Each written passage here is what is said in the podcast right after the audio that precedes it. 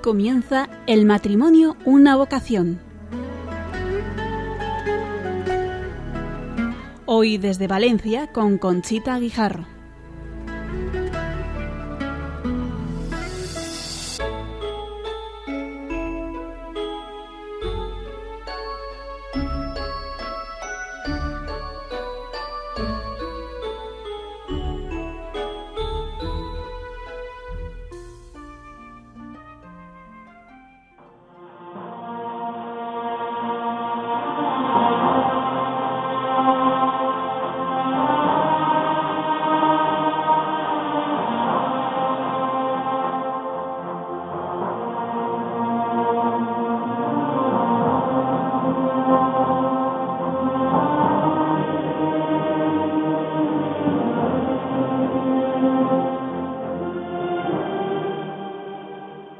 Noches, queridos oyentes de Radio María. Soy Conchita Guijarro y les hablo desde Valencia. Estamos en la parroquia de San Miguel y San Sebastián. Esta noche les vamos a hablar de las jornadas diocesanas sobre la vocación y misión del matrimonio y la familia en la Iglesia y en el mundo, que se van a llevar a cabo aquí en Valencia los días 9, 16 y 18 de septiembre en la Universidad Católica con la participación del cardenal Antonio María Rouco, del arzobispo de Bolonia y cardenal Carlo Cafarra, y el presidente del Pontificio Instituto Juan Pablo II para estudios sobre la familia y el matrimonio, Monseñor Livio Melina. Las sesiones han sido organizadas a iniciativa del cardenal arzobispo de Valencia, Antonio Cañizares, junto con la Facultad de Teología, la sección española del Pontificio Instituto Juan Pablo II que tiene su sede en Valencia, y la Facultad de Derecho Canónico. Se desarrollarán en la Universidad Católica de Valencia Santa Úrsula y en la Facultad de Teología. En el mensaje escrito por el cardenal arzobispo de Valencia, Antonio Cañizares, nos dice que el futuro de la humanidad se fragua en la familia, por lo que es indispensable y urgente que todo hombre se esfuerce por salvar y promover la verdad en la que se asienta la familia, así como los valores y exigencias que ésta presenta. También nos dice que la Iglesia tiene una especial responsabilidad en esta gran urgencia, que es salvar a la familia, potenciarla y alentarla. Y por último, las jornadas pretenden dar respuesta a la petición del Papa Francisco de preparar con la oración y el estudio la celebración del próximo Sínodo de Obispos convocados para el mes de octubre. Y para informar de estas jornadas y de las orientaciones pastorales para la coordinación de la familia, la parroquia y las escuelas en la transmisión de la fe, hemos invitado a don Juan Antonio, perdón, don Juan Andrés Talens, presidente de la Comisión de Familia y Vida y profesor del Instituto Juan Pablo II en Valencia. Buenas noches, don Juan Andrés. Muy buenas noches, Conchita. Muchas gracias por la invitación. Hemos también llamado al matrimonio formado por Juan y Sole, que están casados hace 29 años, padres de cuatro hijos, dos chicos y dos chicas. Él es arquitecto, escritor de un libro titulado Antonio Gaudí y la belleza, editado en el 2013 y prologado por don Carlos Osoro, que entonces era arzobispo de Valencia y ahora es arzobispo de Madrid. Es también miembro del patronato de la Fundación Juan Pablo II y Sole es estudiante de Derecho Canónico de la Universidad de Valencia y coordinadora con su marido de la Comisión Diocesana de Pastoral Familiar en Valencia. Buenas noches, Sole. Buenas noches, Conchita. Encantada de estar aquí. Hola, Juan. buenas noches. Buenas noches, Conchita. Muchas gracias por invitarnos. Muy bien. Y el otro matrimonio está formado por Vicente y Maite, casados hace 17 años, tienen nueve hijos, cinco chicos y cuatro chicas, pertenecen al camino neocatecumenal en la parroquia Epifanía del Señor y Santo Tomás de Villanueva de Valencia. Vicente es profesor de la Universidad de Valencia y Maite es licenciada en Derecho y actualmente estudiante del Máster del Matrimonio y la Familia en el Pontificio Instituto Juan Pablo II de Valencia. Buenas noches, Maite.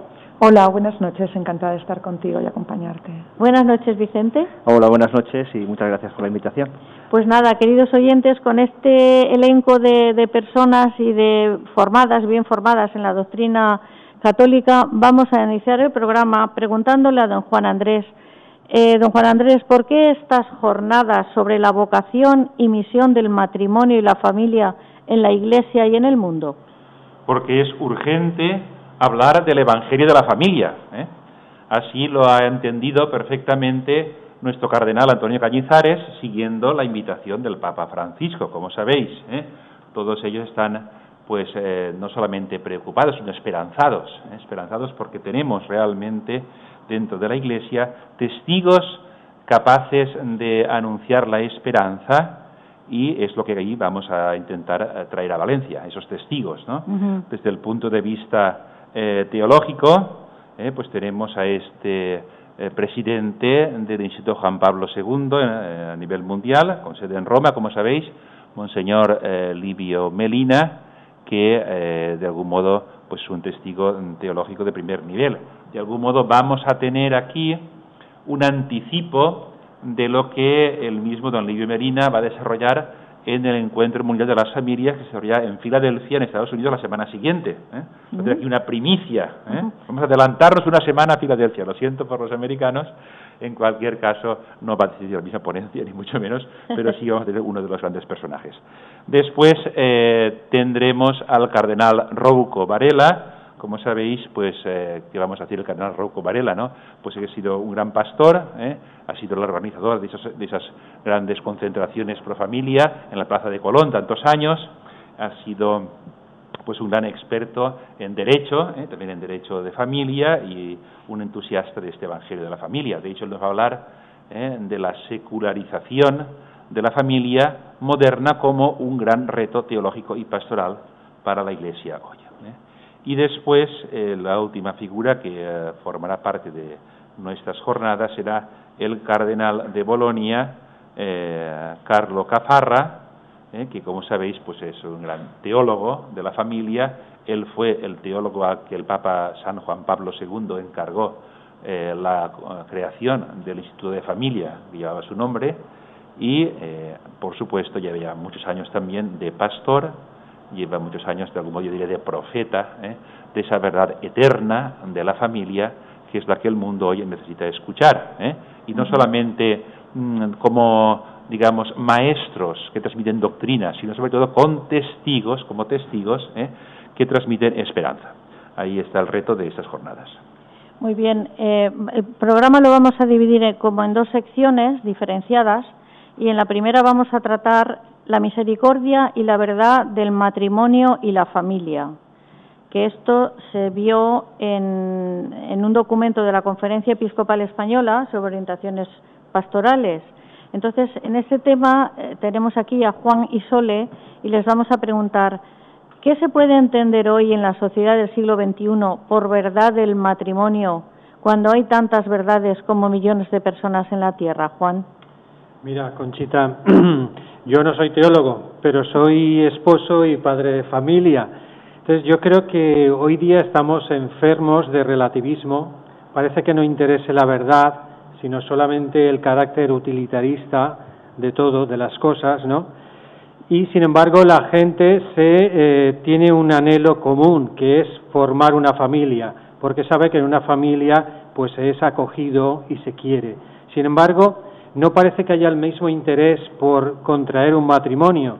Yo tengo mi propia experiencia personal de considerarlo la decisión más importante de mi vida de darle gracias a Dios por mi mujer, yo no sé qué sería de mí sin, sin Sole, ¿no? Y de decirte que muchas veces se olvida que el matrimonio es un sacramento, es decir, que contamos con la presencia y la asistencia de Jesucristo. Yo creo que se intenta basar todo en las propias fuerzas, en las ilusiones, en las motivaciones personales, pero se olvida que Jesucristo asistió a las bodas de Caná. Y todo matrimonio creo que tiene que pasar por esta experiencia de sentir la necesidad y sentir además la ayuda, la gracia de Jesucristo en su vida, de poder experimentar el pedir perdón y el ser perdonado, de poder con la gracia de Jesucristo donarse y de esa donación es la que se nutre la propia vida conyugal y se nutren los hijos, ¿no? Yo estoy recordando pues que los hijos más que ser hijos de, de un acto conyugal son también hijos de ese amor, de haberse sentido, de haberse querido los padres. Si los padres no se quieren, ¿cómo pueden traducir ese amor luego a los hijos, no? Entonces, para mí es mm, algo muy hermoso el poder llamar la atención y poder recordar la belleza de lo que es el Evangelio del matrimonio en esta sociedad de hoy. ¿Y tú, y tú crees, Juan, que esto se puede aplicar a esas personas tan heridas por la vida, por la crisis económica, por la soledad, por la enfermedad? Porque, mm, no sé, te querré eh, siempre, ¿no? Pero cuando te viene una crisis, te viene una, una enfermedad, o te quedas sin trabajo, ¿esto cómo se puede conjugar en un matrimonio? Mira, muchas veces es cierto que los problemas, los sufrimientos, los acontecimientos que les toca vivir a un matrimonio, a un hombre y una mujer, les superan. Pero precisamente en ese momento eh, pueden encontrar, como decía antes, que Jesucristo está con ellos, que el matrimonio cristiano es una cosa de tres, el hombre, la mujer y Jesucristo. Pueden encontrar a la iglesia, pueden encontrar a la familia que les ayuda, porque no se trata solamente de las fuerzas de cada uno, no se trata solamente de la buena voluntad. Ahora bien, es cierto que muchas veces hay que pasar por la humildad, hay que pasar por el reconocer que haces las cosas mal, que te equivocas. Mm, es necesario perdonarse y pedir perdón muchísimas veces en la vida. Es necesario dejarse ayudar. ¿eh? porque hay veces que no se ven las cosas, que no se ve la solución. Y hay otras personas, para eso somos una comunidad cristiana, la Iglesia. La Iglesia no es una vivencia de una religiosidad que es individualista, sino que es una familia, la familia de Dios. Don Juan Andrés, ¿usted cree que en estos momentos de dificultad, de ayudas, de problemas, de enfermedad, el matrimonio puede encontrar ayuda en la Iglesia, en el párroco, en la persona que los ha casado, por ejemplo? Debe poder encontrarla, otra cosa es que a veces quizá no estemos a la altura de las circunstancias. Pero eh, yo, en cualquier caso, pienso que la familia no es el problema, ni el matrimonio es el problema. La familia y el matrimonio son la solución. ¿eh? Tenemos que cambiar la mentalidad. ¿eh? En realidad, yo tengo experiencias muy bonitas aquí en nuestra diócesis de familias que ayudan a familias.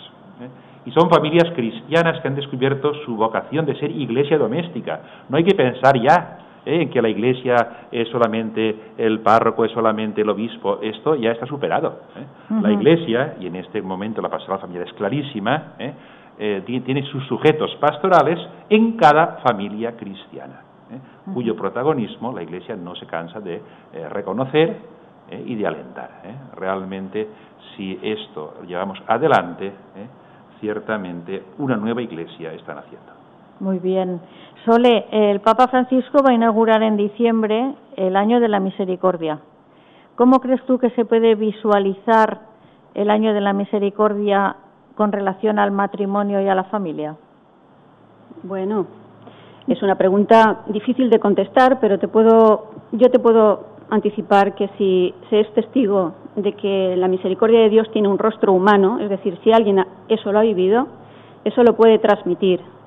Eh, yo tengo la suerte de, haber tenido experiencia de que en la Iglesia eh, a mí no me han dejado sola ante mis dificultades, sino que yo he recibido ayuda concreta, material, espiritual, de tal manera que mm, yo he visto el rostro de Dios en las personas que Él ha puesto en mi camino para ayudarme. Esto yo creo que es un poco la línea de lo que se trata, eh, quizás sea muy aventurado por mi parte decirlo, pero eh, la misericordia de Dios se tiene que hacer carne. Se ha hecho carne, de hecho se ha hecho carne en Jesucristo, ¿no? Pero esa es esa experiencia cristiana que por la cual todos todos estamos llamados a, practicar las obras de misericordia eh, tiene que tomar tiene que tomar una, una actitud positiva de, de actuación, ¿no? de, que a las personas a las que tú tienes cerca Mm, te plantees de qué manera puedes hacerles el bien. Eso es muy, casi muy elemental, muy, muy simple, ¿no? Pero creo que, es la base de esta, de esta palabra potente del año de la misericordia. Poder eh, ocuparnos, como decía el Papa Francisco, a mí me enternecía cuando le, escuchaba, ¿no? Hacernos próximos a, nuestro prójimo quiere decir que, somos capaces de, de, acogerlos, de entender que, por lo que están pasando no, no, podemos ser indiferentes a lo que les está haciendo sufrir, ¿no? Sino que los recibimos eh, porque el Señor nos los pone cerca para que practiquemos la misericordia. Y además, cuando se practica la misericordia, lo hemos oído a infinidad de misioneros, que se recibe más que se da. Porque cuando tú estás siendo misericordioso con el prójimo, recibes más. Por supuesto, más gracia de Dios, pero también más cariño y más, más afecto del que le has ayudado en ese momento. ¿Usted qué piensa, don Juan Andrés? Eh, ciertamente, ahí es eh, lo que dice el Señor, ¿no? Hay más alegría en dar que en recibir. ¿eh? Pero también es verdad que la misericordia que predicamos en la Iglesia es mucho más que la compasión o la beneficencia. La misericordia que la Iglesia tiene la responsabilidad de transmitir, porque la recibe de Dios, es la capacidad de reengendrar vidas humanas destruidas por el pecado. ¿no? Esto no lo podemos olvidar, ¿eh? de algún modo. ¿Cuál es la causa del sufrimiento del hombre? hay muchas causas, pero hay un sufrimiento radical ¿eh? que se manifiesta precisamente en esas sociedades opulentas que eh, han dado la espalda, la espada a Dios. el, realmente la gran pobreza, la gran miseria de nuestros tiempos está precisamente en que el hombre vive en, de espaldas a Dios una existencia miserable y esto nos toca a los cristianos. ¿Quién lo va a decir si no? ¿Eh? Pues sí. Por eso digo que junto a, la, a ver a Cristo en el otro, hay que saber ver al otro con los ojos de Cristo. Si vemos al otro con los ojos de Cristo, no solamente le ayudaremos, sino tendremos sabiduría para ayudarle, cosa que el mundo no tiene. Y la Iglesia debe tener. Si no la tenemos, es que hemos perdido la sal del Evangelio. Muy bien, me caches. Qué bonito. ¿Eh? Mira, me he dejado sin palabras. Juan, la familia es la institución más valorada. Todo el mundo ansía tener una familia. Pero ¿por qué se cree tan poco en el matrimonio? Mira, Conchita, yo pienso que hay una devaluación del amor. Eh, hay que educar en el amor. Yo creo que hoy día se confunde el amor con un sentimentalismo, con una emoción, eh, incluso con un determinado estatus de vida, con un elocio. Y entonces yo creo que hay que ver que el amor conyugal mm, es sobre todo educar el sentimiento amoroso guiado por la voluntad libre de las personas y sobre todo nutrido por la gracia del amor de Dios, ¿no? Que hace que pueda progresar y que se pueda compartir y construir un proyecto de vida en común. Pues sí, la verdad que sí. Sole, ¿y tú qué crees que podemos hacer para que el matrimonio le resulte atractivo a los jóvenes? Bueno, yo tengo hijos jóvenes y sé que uno de los anhelos que ellos tienen es la estabilidad. Y esto hoy no se presenta precisamente en la institución del matrimonio, pero la sociedad que, está haciendo un flaco favor a los jóvenes, que son la esperanza precisamente del futuro, es que tiene que recuperar la, verdad sobre el matrimonio. El matrimonio no es una cosa, eh, como decía antes Juan, de fruto de un sentimiento, de un sentimiento de un momento que puede luego, pues, eh, simplemente debilitarse eh, es, es una decisión, es una decisión respuesta a una llamada, una llamada profunda que uno siente al amor. Esa llamada al amor no es una cosa que uno va a vivir en solitario. Al revés, nosotros hablamos de, que la llamada que Dios hace a través del sacramento del matrimonio es una llamada para siempre. Y eso tenemos que decirlo con fuerza, porque el para siempre a, a, los jóvenes les da seguridad, les da confianza, les hace creer que realmente no van a fracasar, su matrimonio no va a fracasar. Eso es lo que mm, yo pienso que no podemos acallar, al revés. Y es, bueno hablar de eso, hablar de la fidelidad, de que es necesario defender la fidelidad, que, no te, que te la juegas, que te juegas tu vida, que tú sabes lo que, que, lo que te estás exponiendo cuando, cuando mm, no cuidas, realmente no cuidas tu mirada, no cuidas tus intenciones, no cuidas tus deseos, ¿no? Es importante que los jóvenes, eh, como decía Juan, sean educados para aprender a amar y, la, y el aprendizaje del amor no se acaba nunca. Luego, en otra etapa de la vida, tendremos que transformar ese aprendizaje porque tendremos que seguir amando y de una manera distinta. Y siempre, siempre recibiendo a través de la fe, yo pienso que es el, mayor tesoro que tenemos los cristianos, la gracia, la gracia que recibimos para poder atender las situaciones complejas que nos aparecen, y son muchas y muy diversas, a lo largo de toda la vida. Y siempre poder ser testigos hasta el final de que ha valido la pena eh, comprometerse, que ha valido la pena entregarse, que ha valido la pena dar tu vida para que otros también la reciban, en este caso los hijos, que son los primeros que siguen eh, con una mirada de embeleso que sus padres se, quieran, ¿no? que, vean que eso no, no desaparece, al revés, que cada vez es más fuerte y más sólido. Muy bien, Sole. La verdad que yo creo que a veces los matrimonios no manifestamos externamente lo que supone la felicidad que tenemos de nuestro matrimonio, porque estamos un poco acomplejados. Yo, cuando veo una mujer embarazada por la calle, le digo, oye, enhorabuena, que tengas una hora cortita, que se suele decir, pero es que cuando ves un matrimonio enamorado tendríamos que darle también la enhorabuena y presumir de que estamos enamorados de nuestro marido o de nuestra mujer, porque mm, yo creo que presumimos poco. A ver si a partir de este programa presumimos un, un poquito más. Y José, el matrimonio, perdón Juan, el matrimonio es la base de todo evangelio de la familia. ¿Qué podemos hacer por los matrimonios ahora que vamos a tener este encuentro en Valencia, estas jornadas tan importantes sobre la familia, el matrimonio en la Iglesia y en el mundo?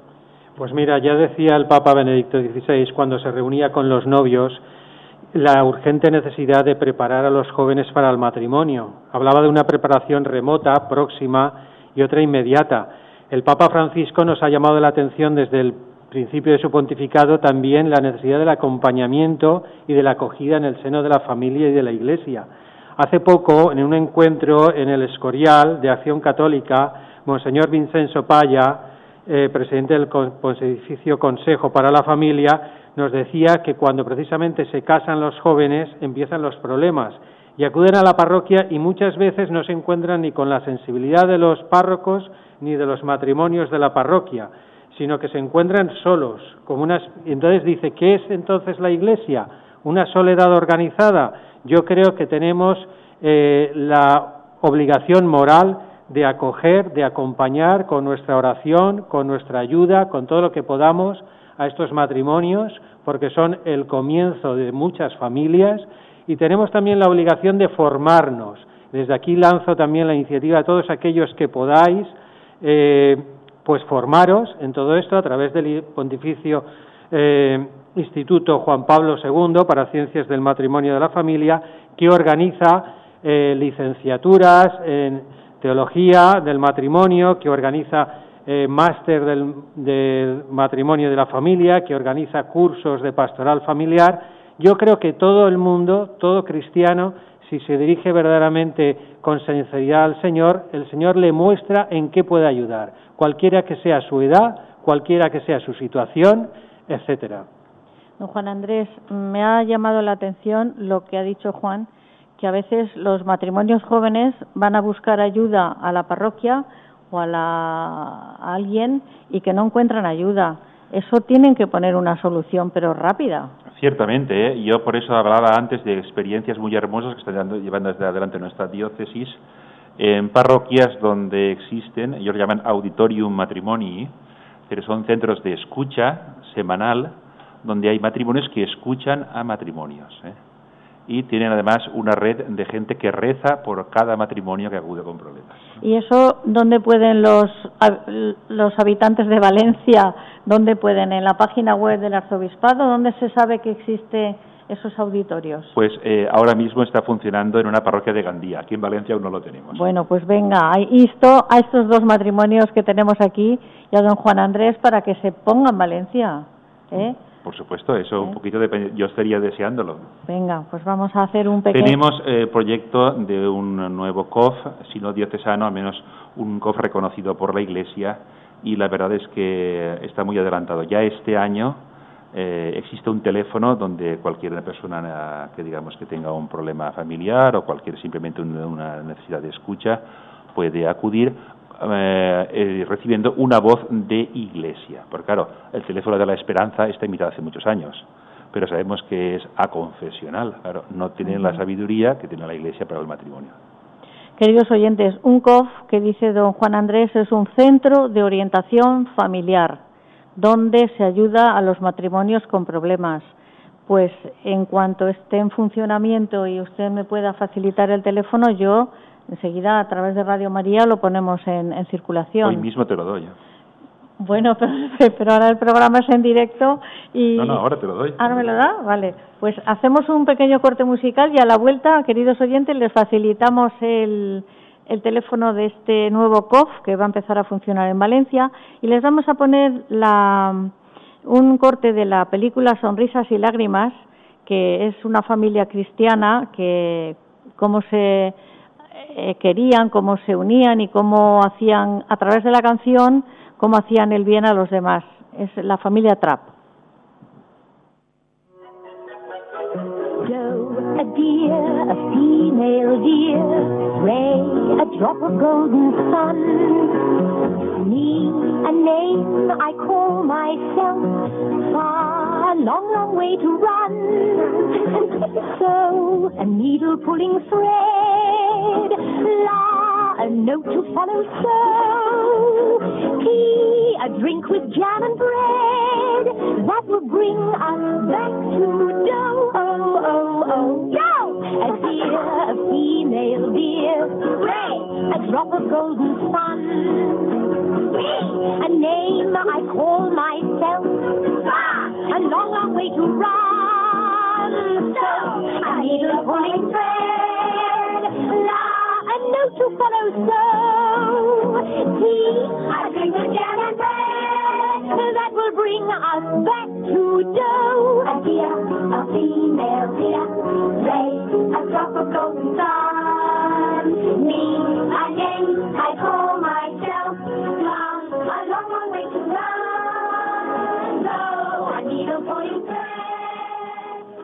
Pues queridos oyentes de Radio María, estamos de nuevo con ustedes en el programa El matrimonio, una vocación que hacemos desde Valencia y que le estamos hablando de las jornadas diocesanas que se van a celebrar aquí los días 9, 16 y 18 de septiembre con el nombre de Vocación y Misión del Matrimonio y la Familia en la Iglesia y en el Mundo, promovido por nuestro cardenal don Antonio Cañizares. Y ahora ustedes han oído a la familia Trapp, pero la familia que tengo ahora tiene más hijos que tenía la familia Trapp. Carmen y Vicente tienen nueve hijos, que lo he dicho al comienzo, cinco chicos y cuatro chicas. ¿Vosotros habéis formado así, aunque sea para Navidad, villancicos, algún conjunto musical familiar? No, la verdad es que no, pero sí que es cierto que mis hijos en Nochebuena siempre hacen alguna actuación musical que ellos inventan, algunos de ellos, no todos, ciertamente. Muy bien, pues eso sí, eso es muy importante. Con vosotros vamos a hablar de la coordinación de la familia, la parroquia y la escuela en la transmisión de la fe, que es un tema que se vio, eh, que está visto por la Conferencia Episcopal Española y que nos ha dado unas orientaciones para este tema. Y yo le pregunto a Vicente, ¿las orientaciones pastorales quieren ayudar a los padres en su difícil y hermosa responsabilidad de educar a los hijos en la transmisión de la fe? ¿Cómo pensáis que se puede educar en la fe con tantos ataques externos que hoy tiene la familia? Sí, eh, bueno, la verdad es que la pregunta, eh, yo eh, supongo que hay muchos padres que están esperando una solución, una receta mágica. yo lo único que puedo decir es nuestra experiencia de, la transmisión a la fe, de la fe a los hijos. Y lo primero que yo diría es que no puede haber esta transmisión si los padres no tienen una experiencia de fe. Y lo digo porque muchas veces intentamos, no sé, educar a nuestros hijos en las verdades de la Iglesia y eso está muy bien, pero yo pienso que es un poco como San Pablo, ¿no? San Pablo se sabía la ley al dedillo, pero hasta que no tuvo esta experiencia, este encuentro personal con Cristo, no se produjo una, una verdadera conversión de vida. Y, claro, esta conversión de vida es fundamental para la transmisión de la fe a los hijos. Los hijos, eh, nosotros tenemos de todas las edades, y hay pequeños, pero son pequeños, pero no son tontos. Es decir, miran a sus padres y ven cómo viven la vida. Entonces, en este entorno que aparentemente es eh, muy agresivo, ¿no? que es contra la fe, es realmente una oportunidad. Es una oportunidad porque la fe realmente se aquilata cuando hay persecución, cuando realmente está puesta en peligro. Eh, por tanto, ¿cómo podemos educar? Podemos educar en la fe realmente con nuestra forma de vivir. Cuando nuestros hijos ven cómo afrontamos los problemas, cómo afrontar el problema del matrimonio, en el trabajo, eh, en el colegio, la respuesta que dan sus padres frente a los problemas que tienen sus hijos en relación con sus compañeros, es decir, en todas las acciones y momentos de la vida, y esto yo creo que es importante y el director de pastoral lo recuerda, no hay que buscar un momento concreto para la transmisión de la fe. Toda la vida, todo momento, eh, todo el día es una continua catequesis de los padres a los hijos. Por eso es tan importante. Es cierto que nosotros, como vivimos la fe dentro del camino neocatecumenal, tenemos un momento especial los domingos por la mañana, cuando rezamos laudes en familia, y, es maravilloso ver cómo salen los problemas, porque los hijos eh, cuentan, pues me ha pasado esto en el colegio, tengo este problema con, tal compañero, y a la luz de la palabra, porque nosotros, eh, a ver, no tenemos, la sabiduría viene de Dios, decíamos antes, es verdad, a la luz de la palabra se les puede iluminar. Y entonces ellos ven que, que sus padres, mm, de alguna forma, eh, dependen de Dios, que no son, no están, no, no saben todo, que ellos también dependen de Dios. Y, bueno, pues poco a poco. La verdad es que eh, no tenemos la seguridad de que nuestros hijos vayan a estar en la iglesia, es cierto. Pero lo único que podemos decir es que, que no quede por nosotros, por nuestra parte. Si ellos ven coherencia en vuestra vida, si ellos ven que mm, hacéis lo que decís, no como, como los fariseos, pues entonces eso cala, eso es osmosis, eso se mete en la médula eso eh, cuando vayan creciendo el día de mañana, cuando tengan problemas, pues efectivamente dirá mi padre le pasó esto y lo arregló así. Mm. Y es muy importante lo que tú dices, que ellos vean que no eres autosuficiente, que tú para solucionar tus problemas cuentas con el Señor y cuentas con la Virgen, porque es que mm, no somos eh, perfectos, nadie. No. Pero los hijos se dan cuenta, ¿eh? Se dan cuenta de esa dependencia de los padres de Dios para solucionar problemas, para quererse, para pedir perdón, para dar gracias. Las tres palabras del Papa. Gracias, perdón. Maite, dime. Y, además, es que yo pienso que, mira, frente al negativismo y frente al, al pesimismo, ¿no? De, de, esta sociedad que estamos viviendo y demás, yo creo que es eh, un momento fantástico para la familia cristiana. Es una maravilla poder educar a nuestros hijos en la fe en esta sociedad. ¿Por qué? Porque no debemos de olvidar una cosa, ¿eh? que yo a mis hijos les digo muchas veces que pertenecemos al pueblo de Israel y el pueblo de Israel fue un pueblo perseguido. Y esta es la historia. O sea, yo se lo digo mucho, ¿eh? muchas veces a mis hijos. Les digo, perteneces al pueblo de Israel. ¿Y esto qué, y esto qué significa? Pues que eres un pueblo, es un pueblo elegido. Y nosotros somos elegidos por Dios. Y esto es una maravilla. Y es, es una buena noticia, es una muy buena noticia.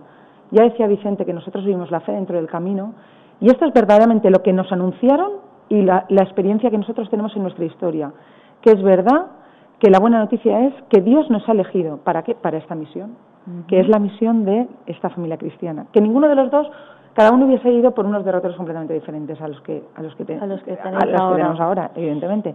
Pero qué maravilla, qué maravilla en estos tiempos que corren poder decirle a nuestros hijos, sobre todo a los adolescentes, ¿eh?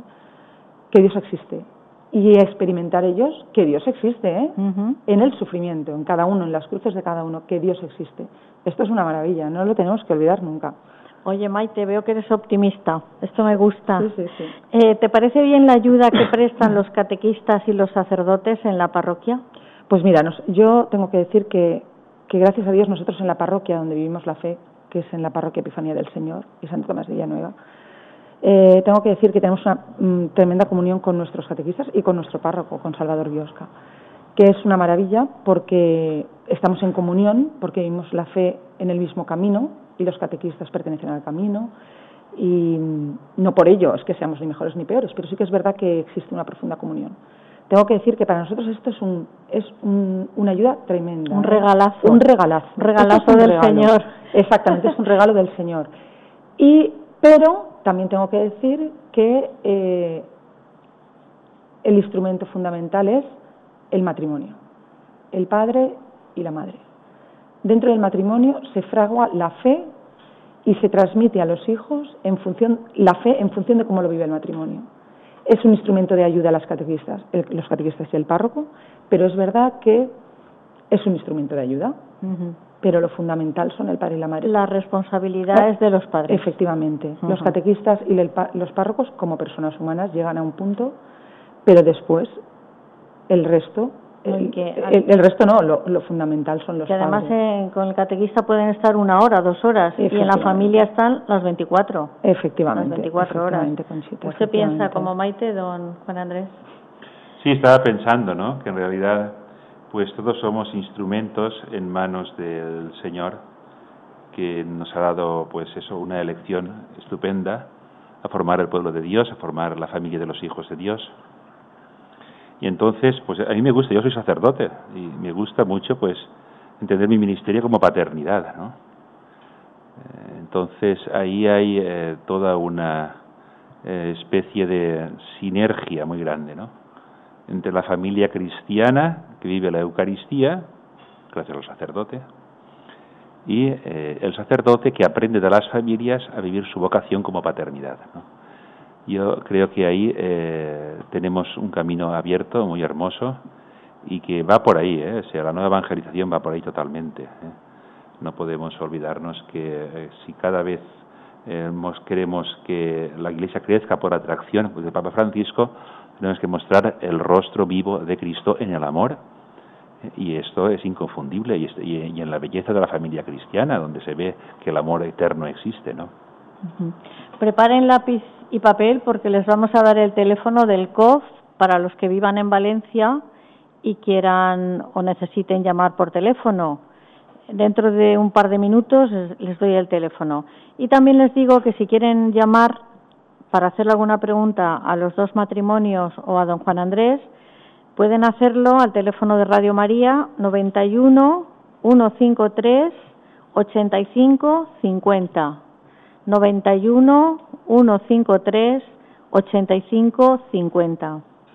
Vicente, mm, ¿tú crees que mm, es bueno empezar a, enseñarles la fe desde pequeñitos o hay que esperar?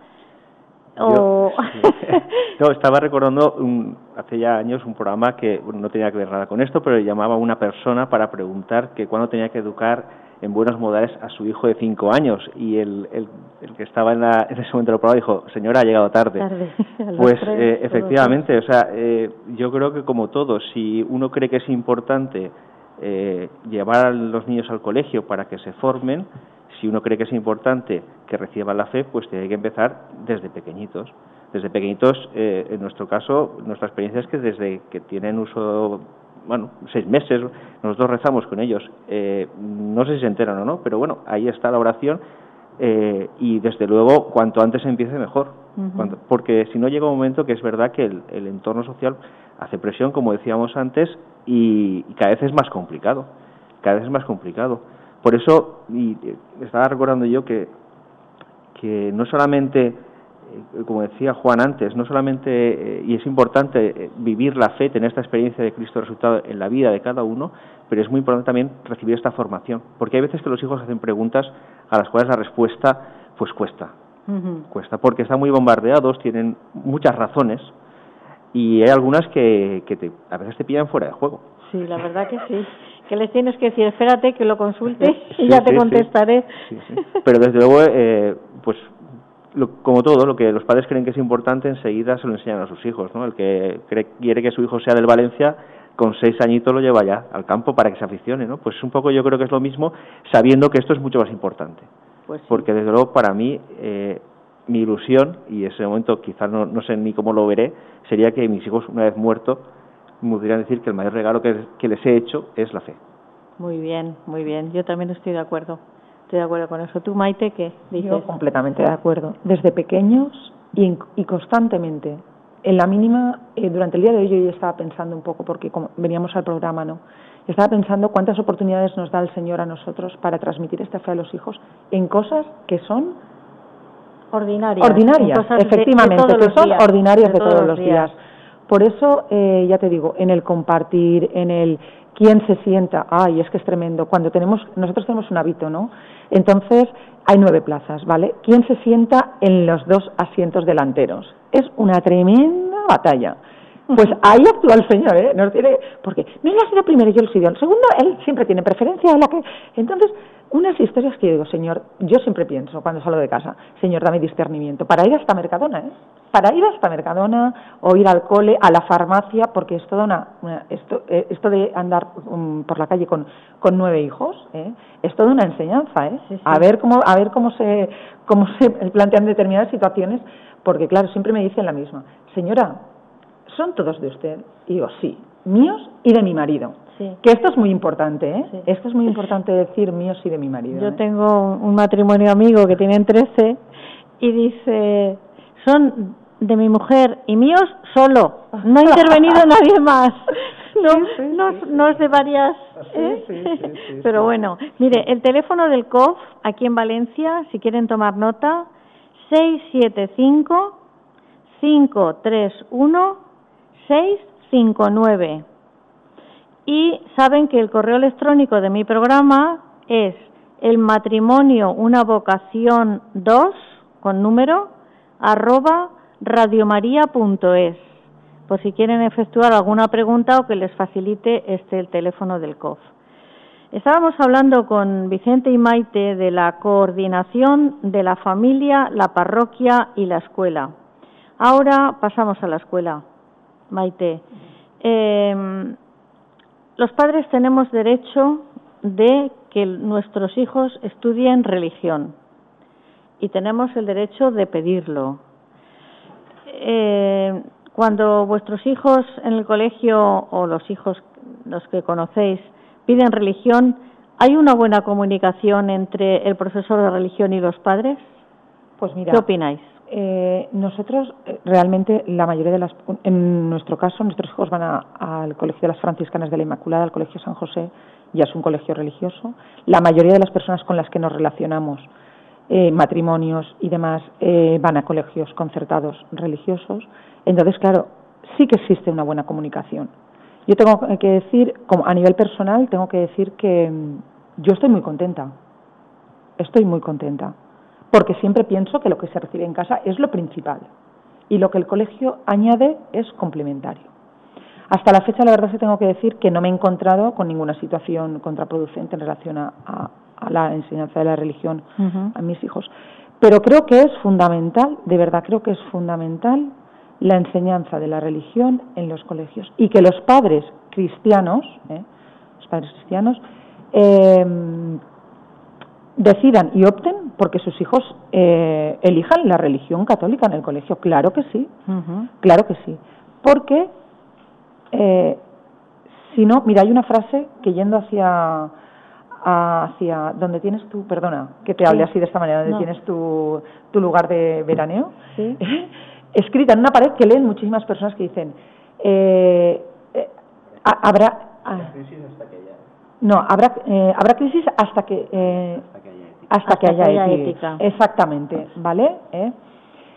Es que es cierto, es cierto, es necesario que, que, las, que, mm, recibamos este mensaje, que el adolescente, que el niño, que desde pequeño, incluso aunque los padres no crean, qué labor fundamental están haciendo los colegios privados, los colegios concertados religiosos en esta materia. Porque muchos de los padres con los que yo me relaciono en el colegio no asisten asiduamente a la, a la, a la, Eucaristía, ni a la, Eucaristía. Pero qué labor fundamental están haciendo estas madres, estas eh, madres, me refiero a estas hermanas, a eh, salesianos, eh, dominicos, escolapios, demás. Todos estos colegios que están realmente transmitiendo la fe a tantos niños que en su casa, pues mm, prácticamente no la reciben. Ya Benedicto, esto es fundamental. La verdad que sí. Ya, Benedicto XVI, siendo papa, dijo que hay una emergencia educativa y propuso como respuesta de la Iglesia aunar esfuerzos, compartir experiencias, dedicar personas y priorizar recursos. ¿Cómo veis que se puede hacer todo esto? Porque mm, es muy difícil. Sí, ciertamente yo creo que es, bastante complicado. Eh, mm. Sí, es muy complicado hacer, hacer, hacer esto. Me parece que hay que poner en marcha muchas, hay que tocar muchos palos, ¿no? Para que esto, para que esto pueda funcionar. Y yo creo que el, primero, quizá, no sé, quizá es una opinión personal, ¿no? Pero el primero quizá es eh, estar todos de acuerdo en que realmente es una emergencia educativa.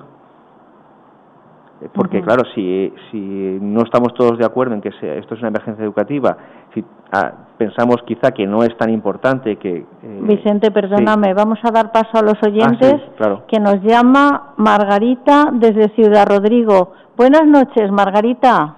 Hola, buenas noches, Conchita.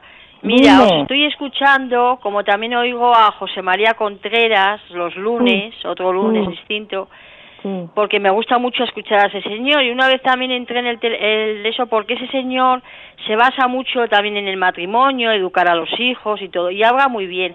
Pero en ese señor yo le dije, abren ustedes cuando una persona se pone enferma, va a estar en una silla de ruedas, tiene que estar en una residencia mm, hablo un poquito de eso, de esos cuidados que hay que tener, de ese acercamiento de la familia en casa, pues hay que es mi marido ha caído está en una residencia es joven, pues ¿por qué no puedo estar, seguir conmigo? Y en el caso suyo me gustaría que hablaran otro día de estos matrimonios y familias que hay en los pueblos, en los pueblos donde no hay instituto, donde se tienen que trasladar los hijos al instituto de al lado, tienen que coger un autobús.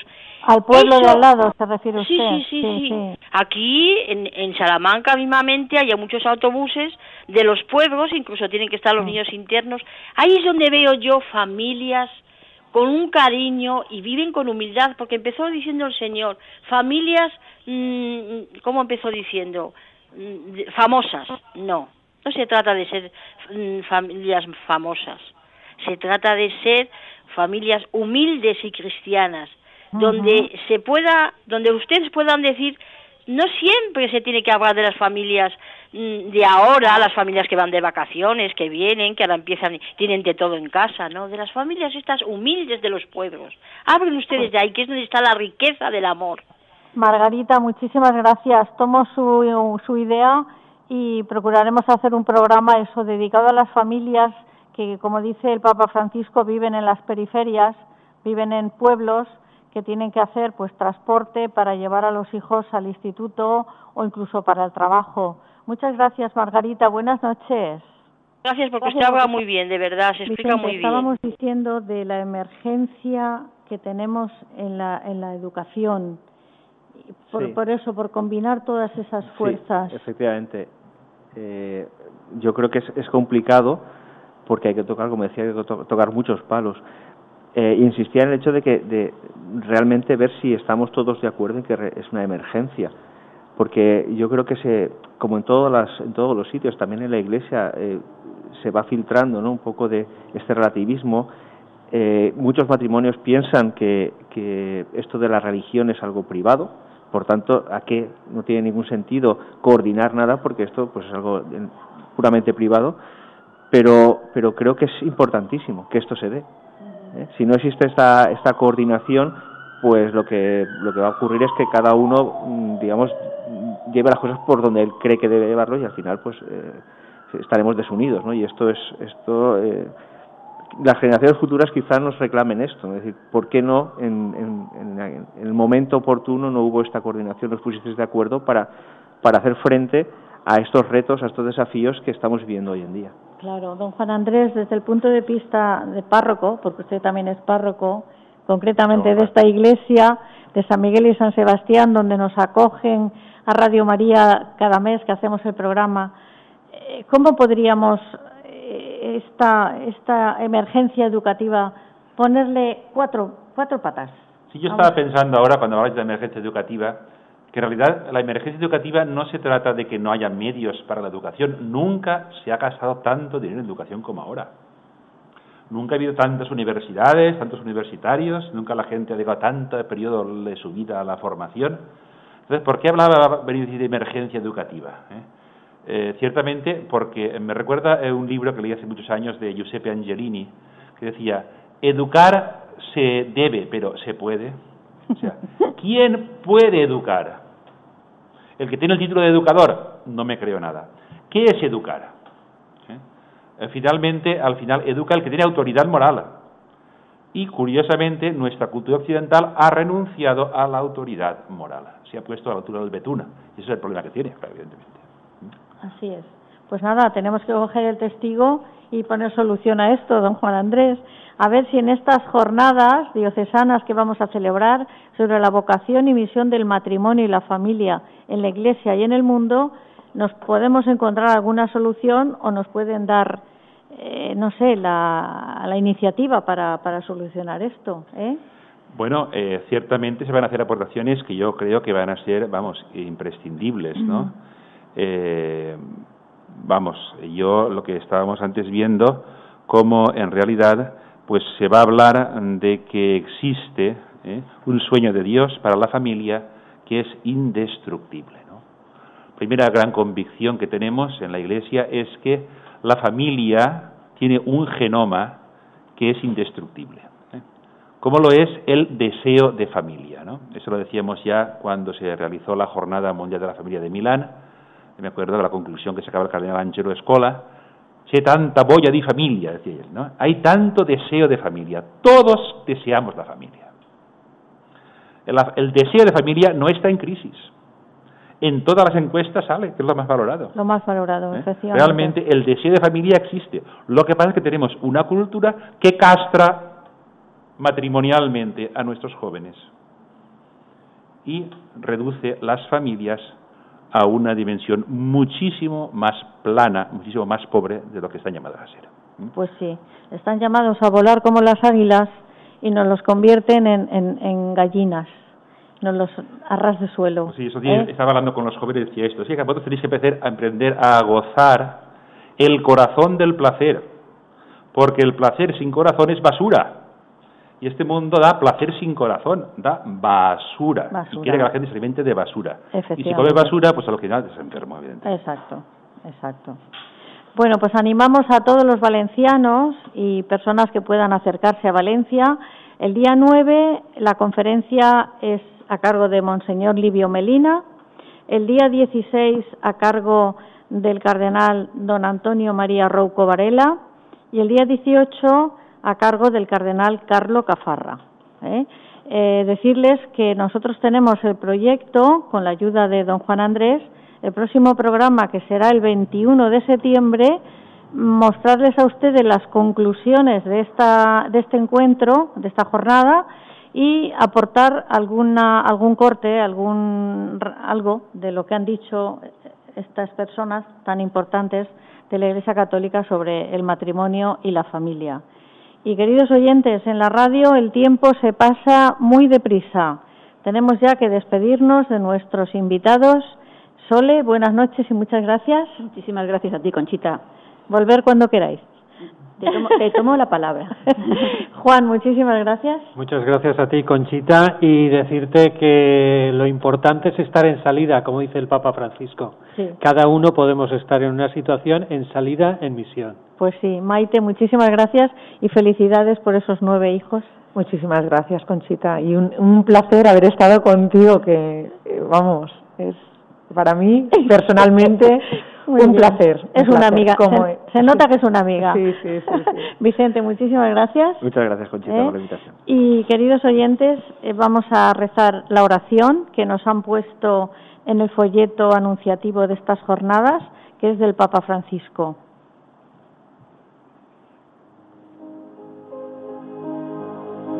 Jesús, María y José, en vosotros contemplamos el esplendor del verdadero amor. A vosotros, confiados, nos dirigimos. Santa Familia de Nazaret, haz también que nuestras familias sea un lugar de comunión y cenáculo de oración, auténticas escuelas del Evangelio y pequeñas iglesias domésticas. Santa Familia de Nazaret, que nunca más haya en las familias episodios de violencia, de cerrazón y división. Que quien haya sido herido o escandalizado sea pronto consolado y curado. Santa Familia de Nazaret, que el próximo sínodo de obispos haga tomar conciencia a todos del carácter sagrado e inviolable de la familia, de su belleza en el proyecto de Dios.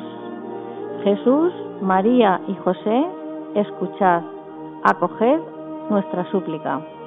Y no me olvidaba despedirme de don Juan Andrés, que además de dejarnos el local, nos ha hecho y nos ha ayudado mucho a discernir sobre los temas y que vamos a estar presentes en las jornadas.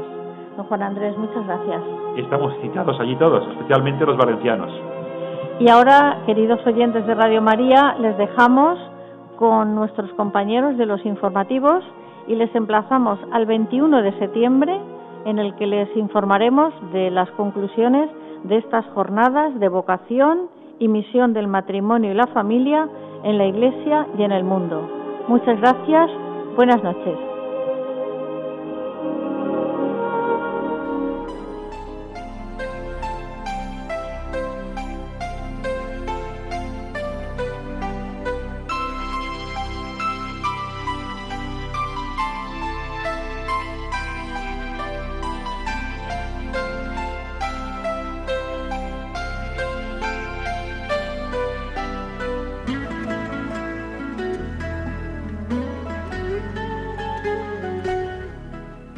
Han escuchado El matrimonio, una vocación.